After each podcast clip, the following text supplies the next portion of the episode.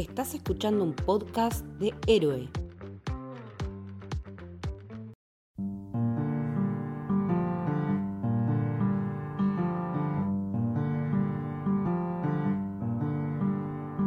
City of stars, are you shining just for me?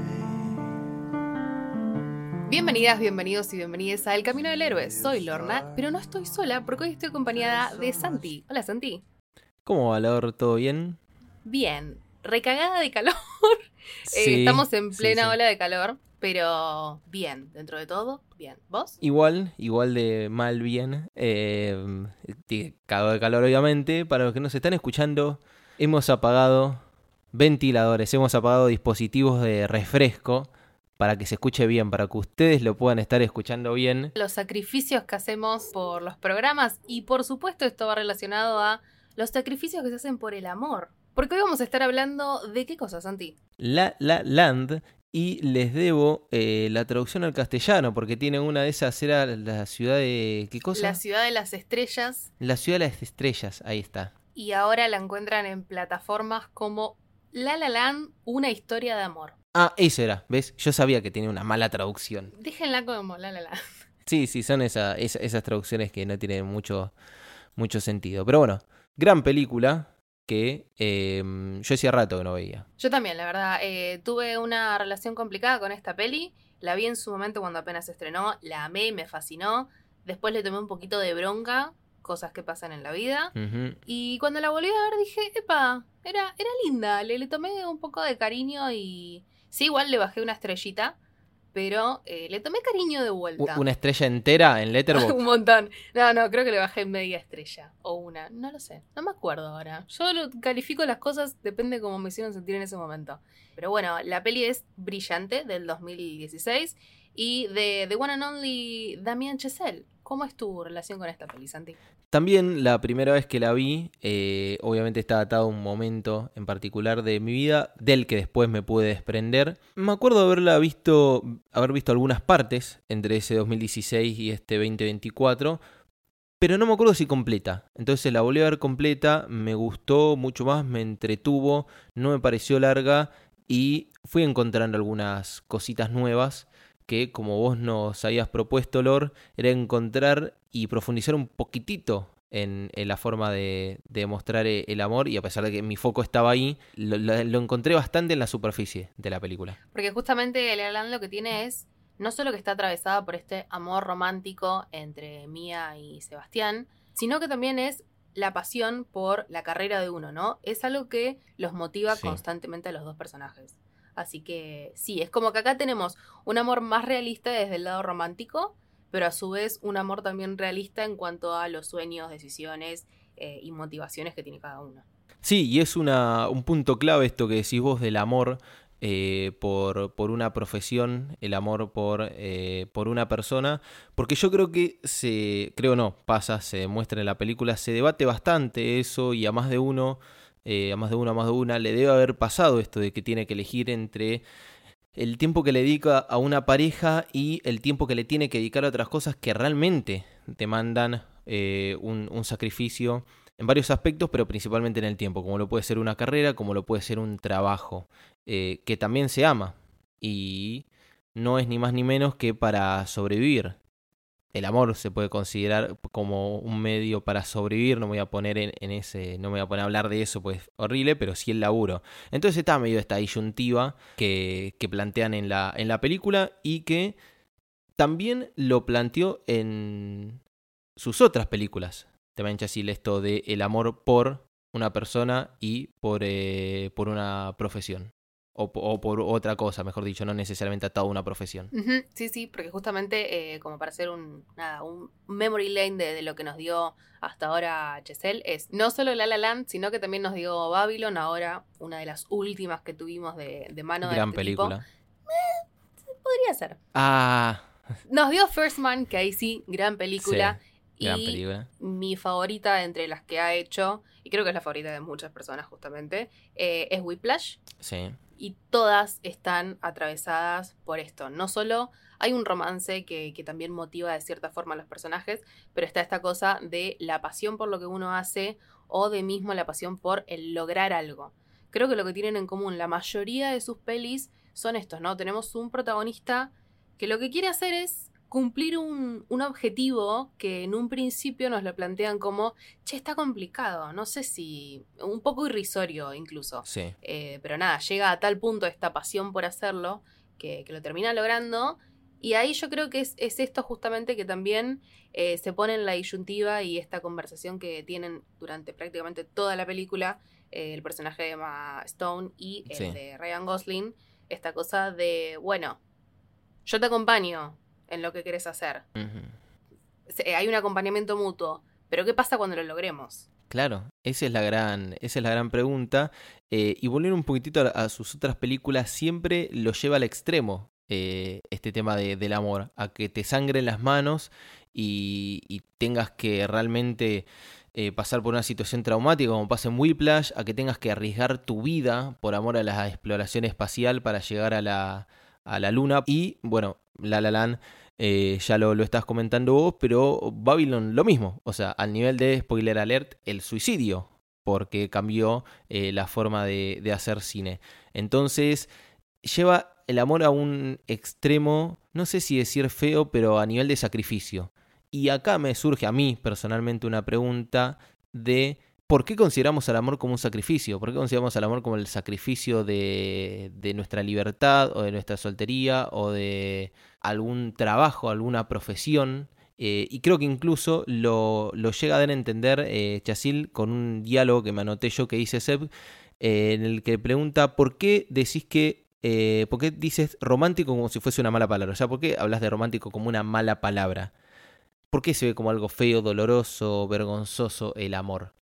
Creo que también es una crítica que intenta él demostrar. No sé qué opinas vos. Puede ser, puede ser que sea no solo crítica, sino también eh, poner un toque en el tablero, la forma en la que se ve el, el romantizar algo, ya, ya sea algo positivo o algo negativo. A ver, se, se romantizan un montón de cosas.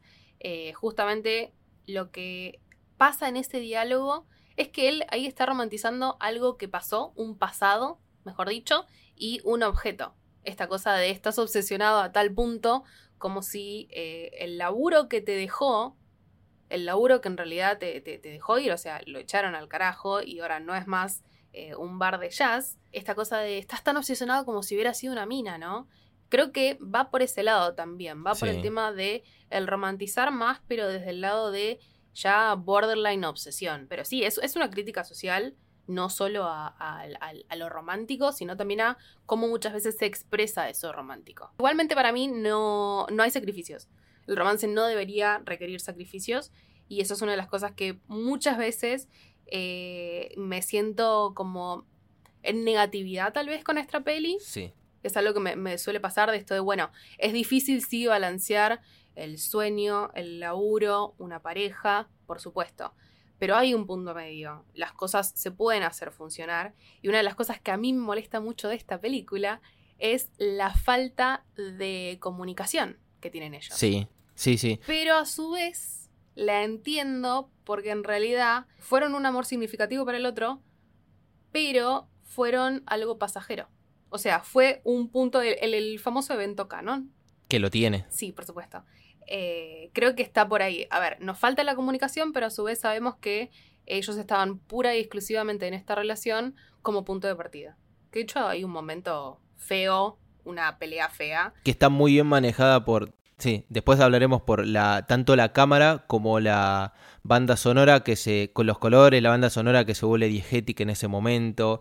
Eh, es muy es- esa escena es muy buena. Después si querés la, la charlamos, pero Sí, pero obvio, está- la levantamos. Más vale. Es- Está muy buena. Y te iba a hacer una pregunta. eh, cuando vos decís eh, lo, lo que presenta esto de que no tendría que ser un sacrificio el amor, ¿vos crees que lo naturaliza o lo presenta como una crítica? Porque yo lo vi como una crítica.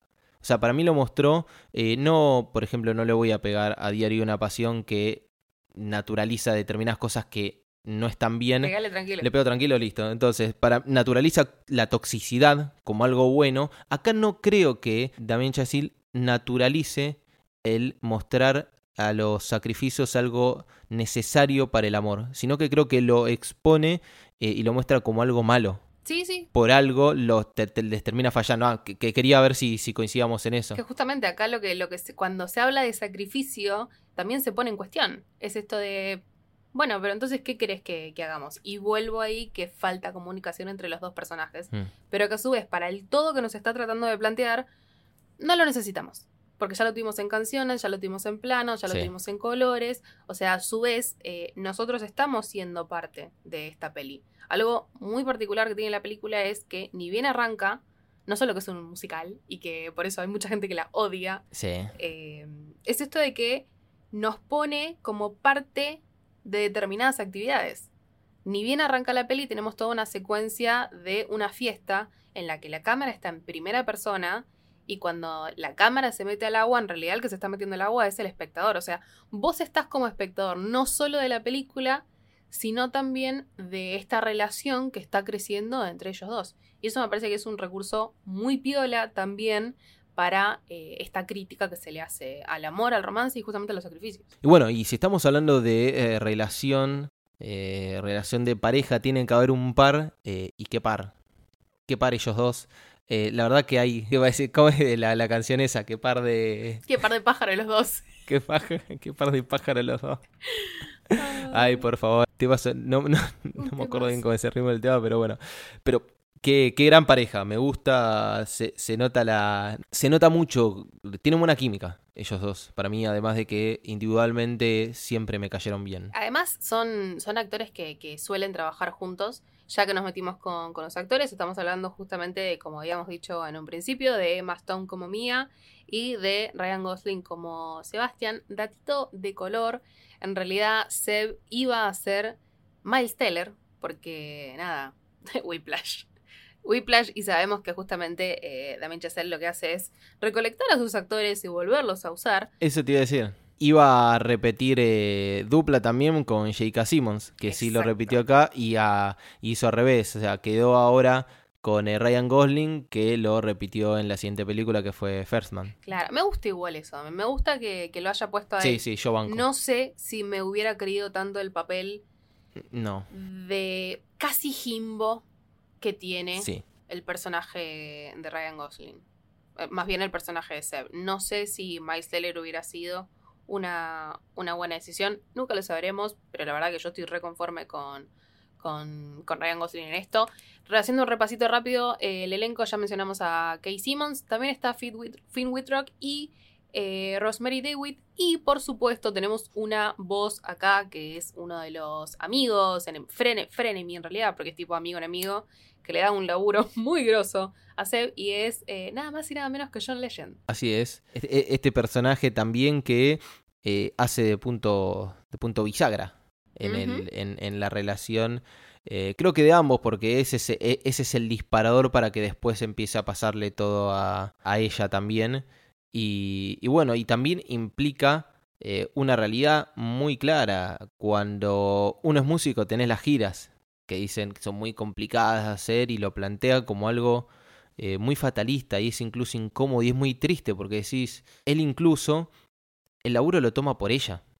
Sí, Por, el, cu- por cuando escucha que está hablando con la madre por teléfono, le dice, no, que, que, que, que es también algo que hace uno, ¿no? Cuando uno está en pareja con una persona y obviamente los seres queridos se preocupan, intentan camuflar todas las eh, cosas malas que, tiene, que en este caso era que era un pibe, no sé si decir sin futuro, pero que estaba sin laburo, que estaba complicado, que estaba apuntando a algo que ya estaba con una fecha de vencimiento muy cercana y muy clara, que era la música jazz, y él lo hace por ella y al fin y al cabo le termina saliendo todo lo contrario. Entonces, también habla un poco de los, los distintos destinos que pueden salir de una decisión que se hace con amor. Puede hacer algo con amor y que no termine generando eso y que termine generando algo peor. También es algo que plantea. Ok, dos puntos súper importantes mencionaste ahí. Uno es el destino, porque justamente eh, sus presentes están entrelazados y eh, los encuentros son casuales y causales, y me parece fascinante Sí. todo ese manejo del destino que tiene la peli. Y lo otro es esto de... mm, No solo es un, es, es un personaje bisagra, sino que vos dijiste que le salió un toque mal. Para mí no. Porque justamente ella lo que ahí hace es de cierta forma, podríamos decirle, eh, inconscientemente también le está dando el empujoncito.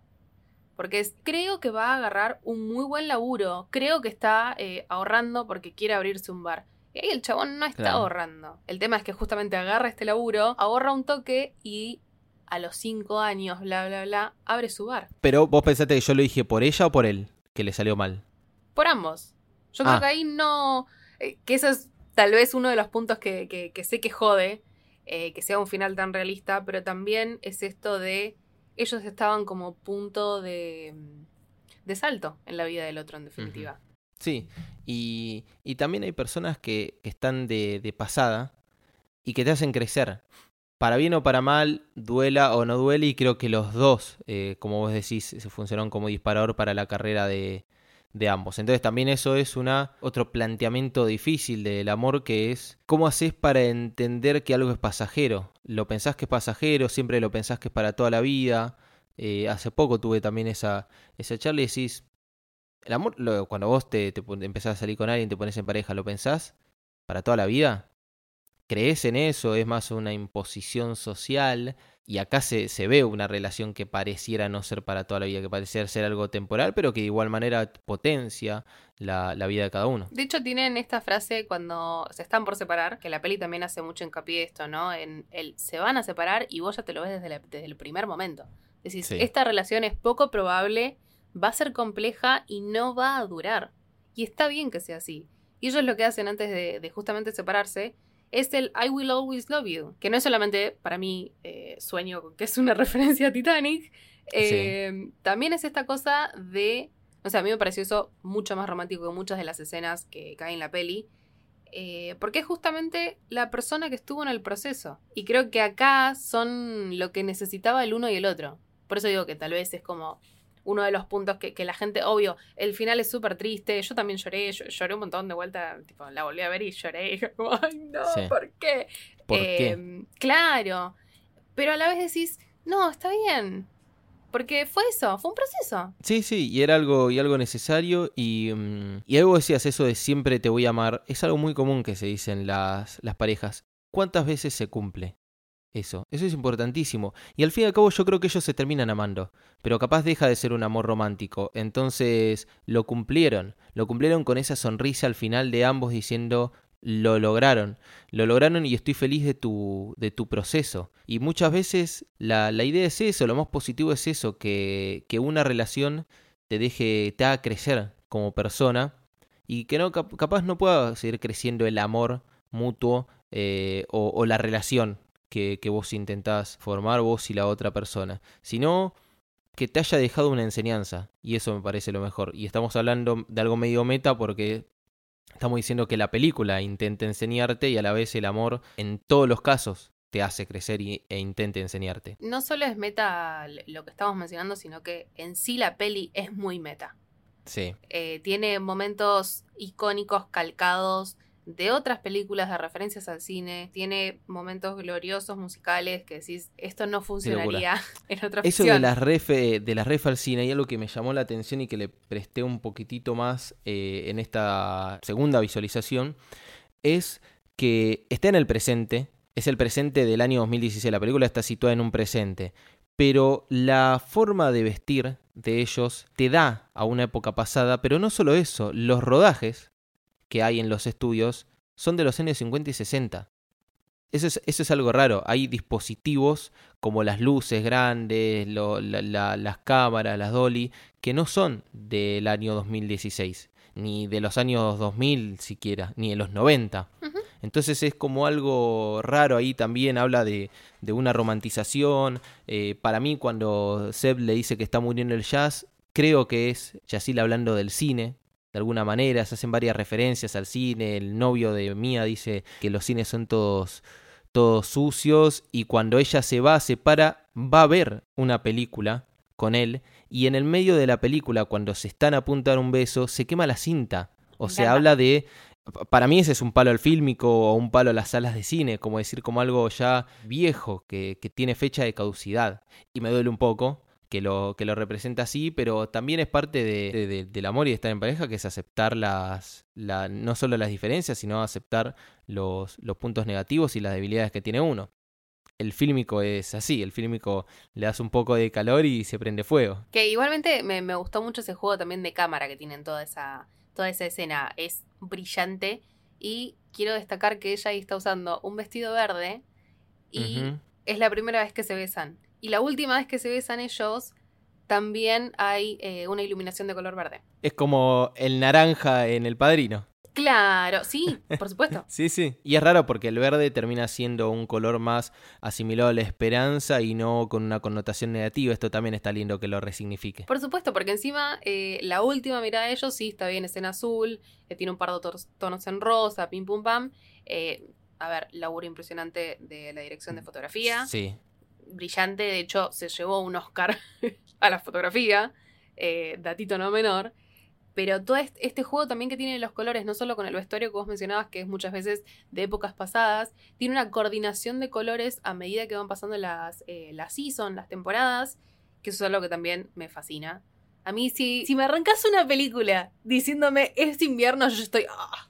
Cinema. Y termina también en el, en el invierno. Hablando de lo que representa el invierno, va acompañando la etapa del año a la, a la relación de ellos. Eso también es muy, muy lindo. Fue un detalle que podía haber prescindido la película, pero el que esté la hace todavía mejor. Y le, le da otra, le da otro toque. Te- Tenés esta cosa de las referencias eh, a las pelis, a la, a la música, también esta cosa de cómo ir coordinando con el entorno, los colores, la fotografía. Mm. Honestamente es, es un laburo impresionante que tiene la peli. Sí, sí, sí. No sé si, si nos metemos en que perdió el Oscar, pero perdió el Oscar a Mejor Película igualmente. ¿Lo perdió? Depende en qué momento hayas apagado la tele. Sí, eso, eso es muy loco igual. ¿Qué es? ¿Pero qué es esto? ¿Qué era el escribano de Tinelli?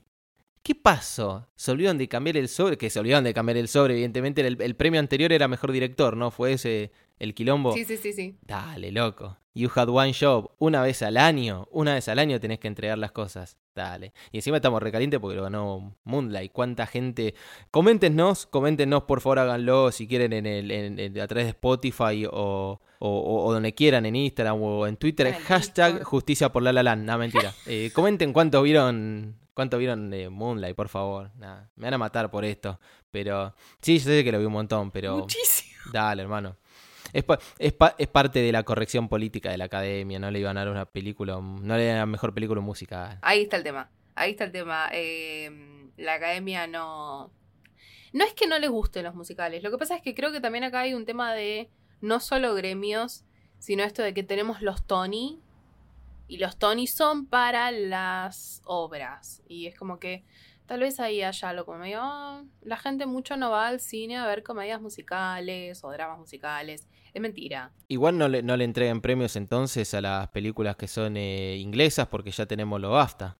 Claro, es, es, es- es- medio raris. Pero. Sí, nada, es, es- están camuflando un, un desprecio, no sé si decirlo, pero un- o una poca preferencia por este tipo de películas. Igual, a ver, eh, es de público conocimiento. La gente cuando ve que la peli es un musical, eh, se, se la baja un toque. Dice, ah, ¿estamos Sí. seguros?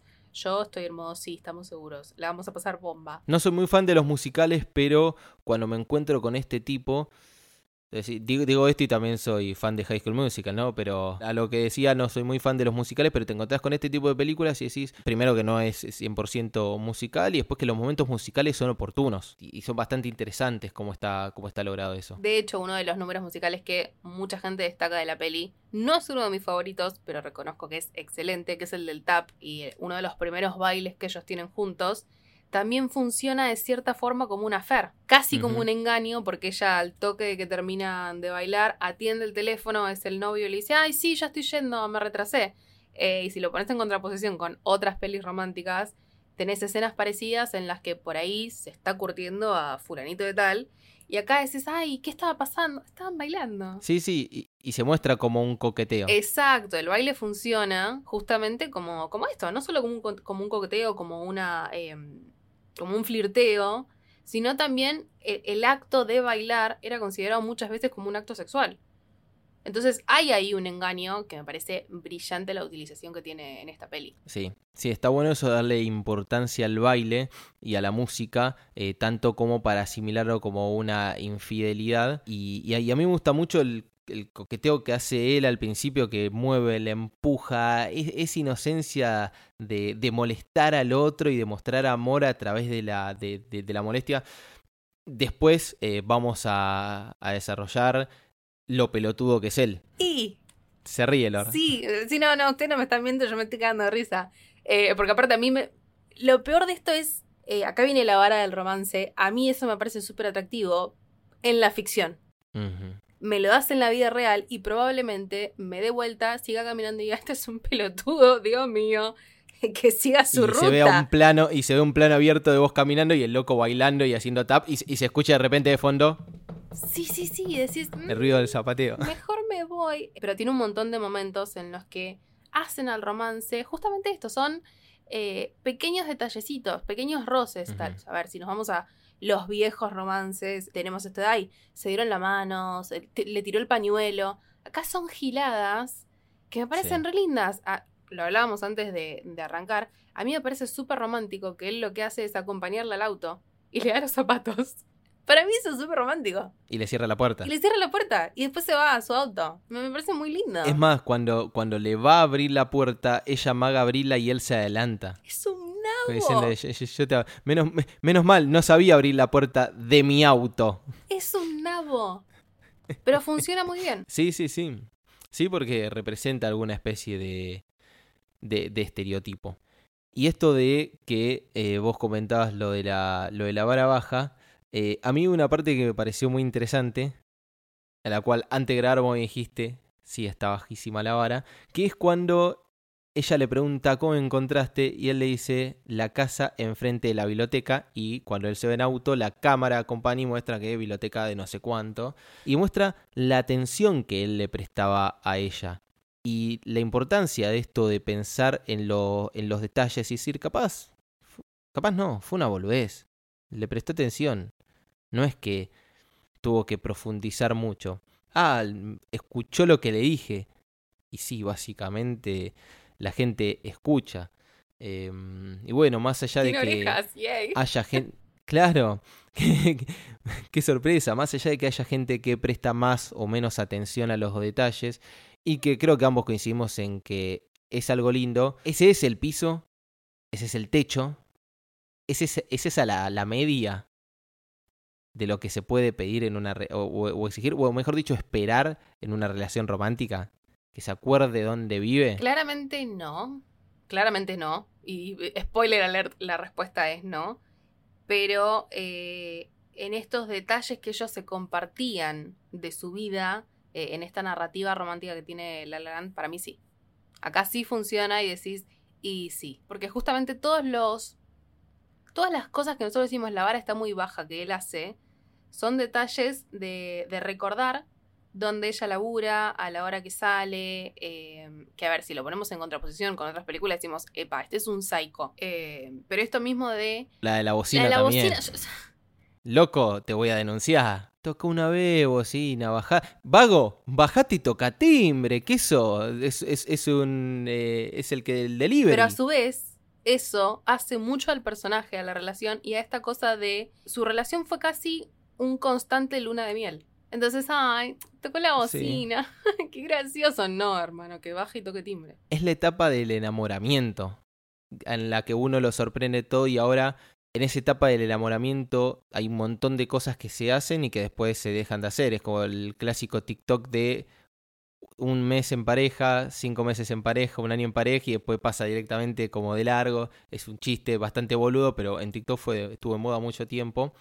Eh, y es así como va, cómo va, cómo se va transformando el amor y lo que uno eh, exige o necesita y lo que uno está dispuesto a dar y esté dispuesto a dar y dispuesto a sacrificar eh, tiene también mucho que ver y es clave el paso del tiempo. Y, y acá volvemos a destacar lo importante que es que se pare la película en, en estaciones del año. Porque te habla de que por lo menos en todo este proceso fueron 12 meses, más los 5 años que después pasan a partir de, eh, del final de la película, del último tercio de, no, menos, la- los últimos 20 minutos de la, de la película. Entonces también es importante la decisión, que a nosotros nos gustó, de que lo divida por estaciones del año, también es narrativa. Sí, Y te das cuenta en este, en este aspecto, cómo van cambiando ellos a lo largo de todo un año de conocerse. sí, sí, por eso también eh, tra- traje a colación esto de los colores que usa Mía cada vez que, que va a tener una salida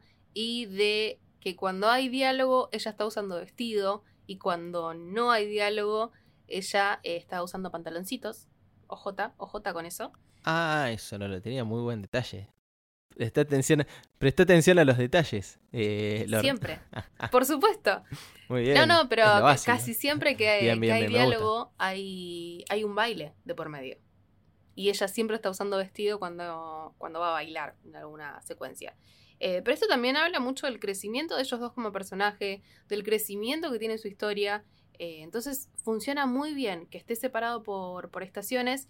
Y creo que ese final, el corte de cinco años de ir, volver y decir, che, qué loco estamos desviándonos y ahí vuelve a entrar el tema del destino, porque cae en este lugar. Que no tiene el cartel afuera. Exacto. y que eh, entra de la... A ver, era muy fácil que ella lo identifique por lo que a él le gustaba el jazz y a ella no le gustaba el jazz hasta que se conoció con Seb y ahí entró por el novio de ese momento, por la pareja de ese momento que le gustó cómo estaba tocando y cuando ella baja ve el diseño que le, que le hizo Es hermoso. y ahí le baja toda la realidad al cuerpo. Es excelente. Yo, a ver, cuando la volví a ver, eh, ya sabía lo que iba a pasar. No me acuerdo qué pensé en ese momento. Decir, mirá cómo terminó yendo para acá. Y ahí te mete como una mezcla entre ese momento y el momento en el que, en el que ella- ellos se conocen. Y un detalle para eh, unir el excelente laburo de dirección con el excelente laburo de fotografía, cuando acercan los planos y se apaga todo menos ellos, en el plano de él es muy fácil porque está en un escenario y lo único, el único objeto que tiene ahí cerca es un piano. En el caso de ella es muy difícil porque tiene muchas personas alrededor em, y está muy bueno. Tiene muchas texturas. Claro, muchas, muchas texturas, es un plano que es con un traveling hacia adelante, entonces estás moviendo constantemente el foco. Perdón, el foco está fijo en un lugar, pero vos la distancia focal la tenés que modificar porque estás acercándote hacia el objeto que está enfocado. Y entre medio de ella y su pareja de ese momento hay una hilera de luces que lo usa ahí eh, como un recurso técnico para apagar aún más la iluminación. Eso es un- una técnica práctica, apagás y ahí cambia todo. Y el último elemento que se ve antes de que quede únicamente ella enfocada por la luz es un poco del cuerpo de su pareja actual. Está muy bueno eso y ahí es la clásica eh, donde viste a una persona que te, que te enamoró y la ves únicamente esa persona. A ella, a él, eh, y nada, me parece que narrativamente es muy lindo y, y es un- una demostración de la maestría técnica que tiene todo el equipo detrás de la película. Te tira el enfoque también como espectador de... A ver, nosotros que ya la vimos, que la volvimos a ver, pero en ese punto, aunque la vuelvas a ver, se te dispara un toque de vuelta él. Upa. y si... Y ahí te clava el y si, justamente. El what if, El, el famoso what if. el, el momento, el evento canónico. El inicio este de ella entrando al bar. ¿Qué hubiera pasado si en vez de eso, y te empieza a retratar todos los momentos que ella ya vivió con su actual pareja, con él, de una forma súper teatral, y te los planta en un escenario y te pone una, una escenografía digna de Broadway, que ahí volvemos a... La peli también es, no voy a decir una carta de amor al cine, pero también es una carta de amor al cine. Sí, sí. Y al arte en general y al, y al amor por el arte. Claro. Y también este evento canónico, este What If, es algo muy, muy, muy común que pasa. Uno se arrepiente de cosas y instantáneamente en la cabeza empezás a maquinear y decir que hubiese pasado así. Es que está literal, representado. Y es por eso que a mí me parece una gran representación eh, de lo que es el amor y de lo que es el amor en general. del romance, del romance eh, real también, y la romantización muchas veces de muchísimos eh, momentos que tenemos en la vida, de algo cotidiano.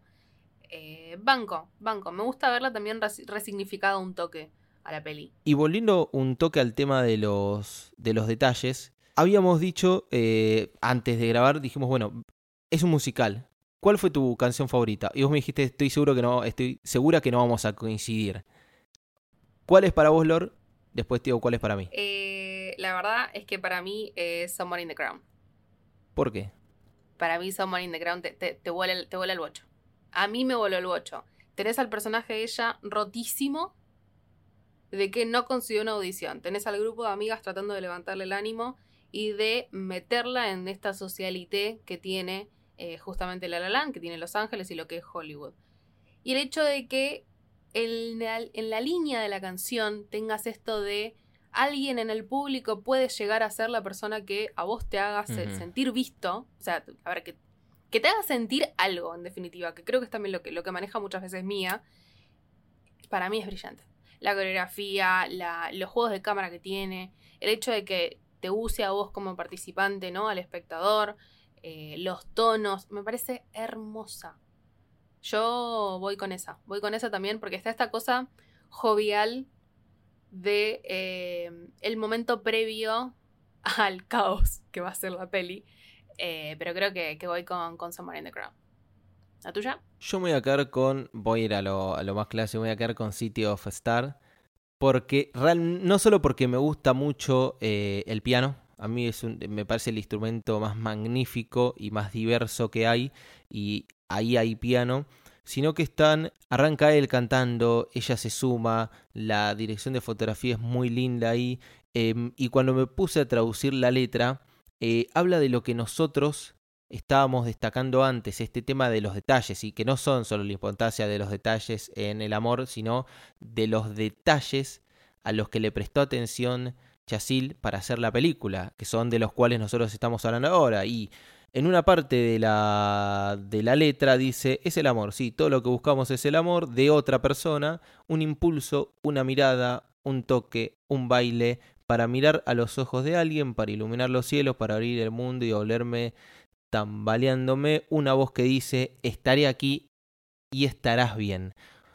Todo este tema de un detalle, una mirada, perdón, un impulso, una mirada, un toque, un baile, son todos detalles, son cosas que hacen ellos y son detalles que a una persona le pueden gustar y a otra no. Y también habla de la coincidencia, porque capaz uno dice, nada, esta piba es de re detallista porque hace tal y tal cosa, y otra persona lo dice, no, no me gusta. Y porque se basa en eso, en el amor. Si a todos nos gustara lo mismo, no existiría la diversidad eh, y seríamos todos iguales, sería el mundo de los pixies esto. Y mm, voy al final de, de esta parte que traducí que dice, estaré aquí y estarás bien. Es eso de procurar que la otra persona está bien y el estaré aquí, el por siempre que nosotros hablábamos y que ellos habían prometido. Entonces, más que nada me gusta por eso, más allá de que es linda la escena, es lindo el ritmo, eh, me parece como que representa bastante bien a toda la, mm, a toda la idea de la, de la película. Me gusta igual que hayas elegido esa, porque está conectada con Somewhere in the Crown. Hay un, hay un fragmento, son nada, tres, tres líneas, eh, en la que en la canción lo que se hace es decir, las estrellas están alineadas, creo que entonces me voy a quedar atrás porque vos tenés que ir, salir y encontrar a ese alguien en la multitud. En definitiva, una de las primeras canciones de la peli y una de las últimas, que las dos están muy divididas en los personajes, porque fíjate que justamente Someone in the Crown es muy de Mía, está ella Sí. como full protagonista de esa canción, y City of Stars es muy de Seb. Están de cierta forma igual interconectadas, no solo con esta necesidad de ser reconocido, sino también con esta eh, necesidad de ser amado y también amar lo que uno hace. ¡Ay, qué lindo! Termina- Estoy re contenta. Termina haciendo un re lindo mensaje. Y hablando de conexiones, hay un leitmotiv que conecta la mayoría de las canciones, que es el leitmotiv de Another Day of Sun. El tan tan tan tan tan tan tan aparece Hermoso. en me encanta, me encanta porque encima arranca así, tipo es el plano ese que baja y arranca con ese plano secuencia de me tomé el laburo de contarlo. No es de la grabación en total porque antes tenés créditos, que serán unos 20 segundos, pero dura 5 minutos 49 segundos. Saca los créditos, te quedará 5 minutos 20, 5 minutos 15. Es un montón. Es un laburazo. No te voy a decir que es mi escena favorita, pero me encantan cuando hay estos laburos de, de producción y que conecta directamente con la primera escena en donde aparece él y después donde se, donde se cruza con Mia. Y dije, ¿quién es el responsable o la responsable de esto? Porque realmente es para aplaudirlo. Y su nombre es Mandy Moore. Es una coreógrafa que estaba literalmente abajo de un auto cuando se grabó esto y ella lo relata como una experiencia hermosa el estar ahí y nosotros no- estamos puteando de cagarnos de calor acá, pero obviamente no estamos viendo esa secuencia. Eh, antes que nada voy a hacer un paréntesis. Eh, le voy a mandar un beso a Hanna que me ayudó a buscar esta información porque yo no la encontraba. Nada, esta, esta piola porque decía, che, ¿quién Joraka fue la responsable de eh, hacer esto? Un montón de autos, acróbatas, 30 bailarines profesionales, más de 100 extras y ellos tuvieron que aprender a bailar. Empezaron a tomar los dos por separado, desde hablando de Emma y de Ryan, clases eh, individuales. Igualmente, nada, Ryan Gosling ya tenía también un background musical. eh, de hecho, nada, si lo buscan, van a encontrar varios videos. Ryan Hizo Gosling bailando. musical. Sí, Ryan Gosling bailando les va a aparecer. eh, también tiene eh, background musical en cuanto a lírica. El chabón tiene una banda que es brillante, súper spooky encima. Entonces, como que ya tiene un background musical muy copado, Acá te lo voy a conectar con que a pesar de que él ya tenía un eh, eh, conocimiento de comedia musical, Mandy Moore se preocupó porque se generara un amor general por la danza. O sea, ella quería que realmente ellos amen la danza y en palabras que le mm, consultaba, que en palabras de ella que dio en una entrevista, dice, si esta gente no ama bailar, lo terminarán odiando y eh, sabes que eso no puede ser parte de la ecuación. Tienen que amar bailar y esto está buenísimo, que amen lo que hagan. Me parece que es algo, algo excelente em, y Mandy Moore empezó a ver cuáles eran las, los movimientos que más le, le gustaban y basó todas las coreografías en lo que a ellos más les gustaba. Eso me parece buenísimo. Dejó que de alguna manera ellos den las direcciones o los lineamientos generales de las coreografías, eh, obviamente guiados y enseñados por ella, eh, para que sea lo más natural posible, para que cuando estén haciendo algo, lo estén haciendo con amor. Y esto a mí me parece que de alguna manera cierra toda la película de, de una forma increíble, porque vos decís el amor al cine, el amor a la, a danza, el amor al arte, y está hecho con amor. Esto literalmente se bailó con, con amor y me parece que es un, un detalle eh, muy lindo como para, para destacar. Sí, sí, sí. Banco, banco, banco. También está hecho con, con muchos dólares. Sí, obvio. con muchos, muchos dólares, no solo Love amor, was obvio. fun dead. Sí, porque nada, le fue bien igual en taquilla, mención de, de color a esto. Eh, la peli tuvo un presupuesto más o menos de 30 mil millones de dólares y recaudó eh, internacionalmente aproximadamente 471 mil millones. O sea, estamos viendo la diferencia, ¿no? Sí, sí, sí. Se hizo con un presupuesto de 30 mil. Claro, sí, to- todos, 400. todos bailamos. Yo también bailaría con Es mucho literalmente amor. por, por la plata baila el mono. Yendo a esto de justamente de Sí. que, mencionabas de que amaron bailar y que los pasos que se usaron fueron con los que ellos también se sentían más cómodos. También va por ahí esto que mencionaba antes de eh, no falta la comunicación porque está el lenguaje del baile y usan la peli tiene muchísimos momentos en los que en lugar de diálogo nos vamos a encontrar con un baile Sí. que no necesariamente tiene que tener una canción cantada por ellos, sino que están simplemente bailando y esa es una forma de comunicarse eh, y es como que atraviesa de cierta forma todos los sectores del arte, como vos mencionabas Sí. antes, también está el amor al arte por el, por el arte en sí y, y está ahí, trata como de atravesar absolutamente todos los puntos y nada, termina siendo un, un producto súper redondito. No deja de ser un drama, porque es un drama la peli, pero es un drama musical romántico muy copado, muy copado que cuando le das un par de vueltas más, eh, le sacas un poquito más de jugo. Y, y habla ya que estamos hablando de música, puedo destacar una persona que amo un montón, que es Justin Hurwitz. Es un compositor de la puta madre. Ah, No, no voy a, hacer- voy a asumir, no es mi banda sonora favorita de él. Yo creo que lo que hace en First Man es realmente una locura, pero es un tipo muy habilidoso. Y es muy similar la banda sonora eh, que usa en La La Land con la de eh, Babylon. Sé, sé que capaz no te convenció mucho Babylon, pero eh, está más o menos alineada musicalmente. Pero sí, Sí, sí, se llevó un Oscar por esto también. O sea, mejor canción original. Claro. A esto sí le dan un Oscar, sonora. ¿no? A esto sí le da un Oscar. Sí, sí, repasando, si quieren, como para que tengan en mente que perdió, ya dijimos, Best Picture, mejor película, ganó cinco, ganó mejor actriz, ganó mejor dirección, mejor fotografía, banda sonora canción y diseño de producción. Pero en contraposición tuvo 14 nominaciones. Que son una banda. No se puede ganar todo, chicos. En el amor no se gana siempre. Uf, Ah, no, durísimo. ¿no? Ay. Hablamos de canciones favoritas. ¿Tenés algún momento favorito que no sea canción? Momento favorito de la película. Es buena pregunta. A mí me gusta mucho eh, que también acompaña con el nombre que le puso eh, Hurwitz al tema, el epílogo. Ok. El What If funcionando. Porque me parece que es tan lindo como doloroso. También está muy logrado lo que es eh, la, la puesta a cámara, como vos bien comentabas, esto de mezclar comedia romántica de distintas épocas, teatro, cine, musical. Me parece que está, que está, que está muy lindo y encima compila, arranca con Another Day of Sun, te va mezclando algunas que otras cosas y es un tema que creo que dura cerca de 6-7 minutos eh, y una secuencia que dura 6-7 minutos que me parece esta piola. Una secuencia de, de, de planos. Ok. Me gusta, me gusta, me sirve. ¿A vos? Yo me quedo con. Súper chiquito esto, soy muy simple. Yo si encuentro un toque de comedia romántica lo voy a rescatar. Me quedo con el momento en el que ella lo ve en la fiesta y dice, así te voy a cagar la noche, rey. Sí, sí, y, Ayran. y lo hace. Y lo hace Temazo. cantar. Eh, a ver, hace que la banda cante Iran, que tiene. Nada, tres teclas. Tres- sí, sí, sí, es literalmente eh, Mati Me Tecla. encanta.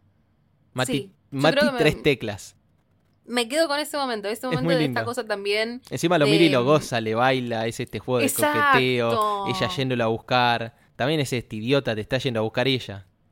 Es eso. Así que yo voy con ese, con ese punto. Porque también es, es, es también un punto mm, casi inicial en su futura relación. Sí. Pero está e- el boludeo también entre ellos en sus profesiones, que después van a estar acompañándolos eh, ahí al pie del cañón constantemente.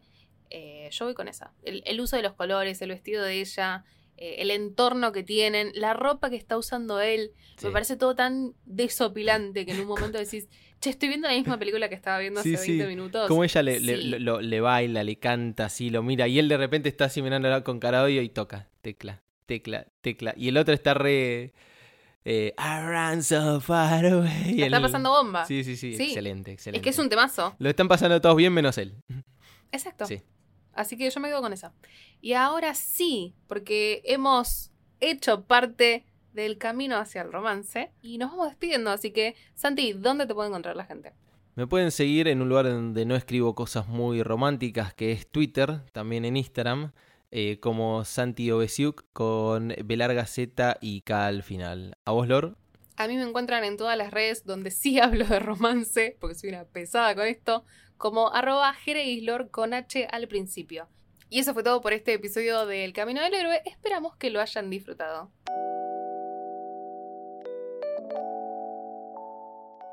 Si querés seguirnos en redes, podés hacerlo en Twitter en arroba Camino Héroe y en Instagram en arroba Camino del Héroe. Si querés seguir a la productora, estamos en arroba Sos. También podés sumarte a nuestro club de suscriptores, el Club del Héroe.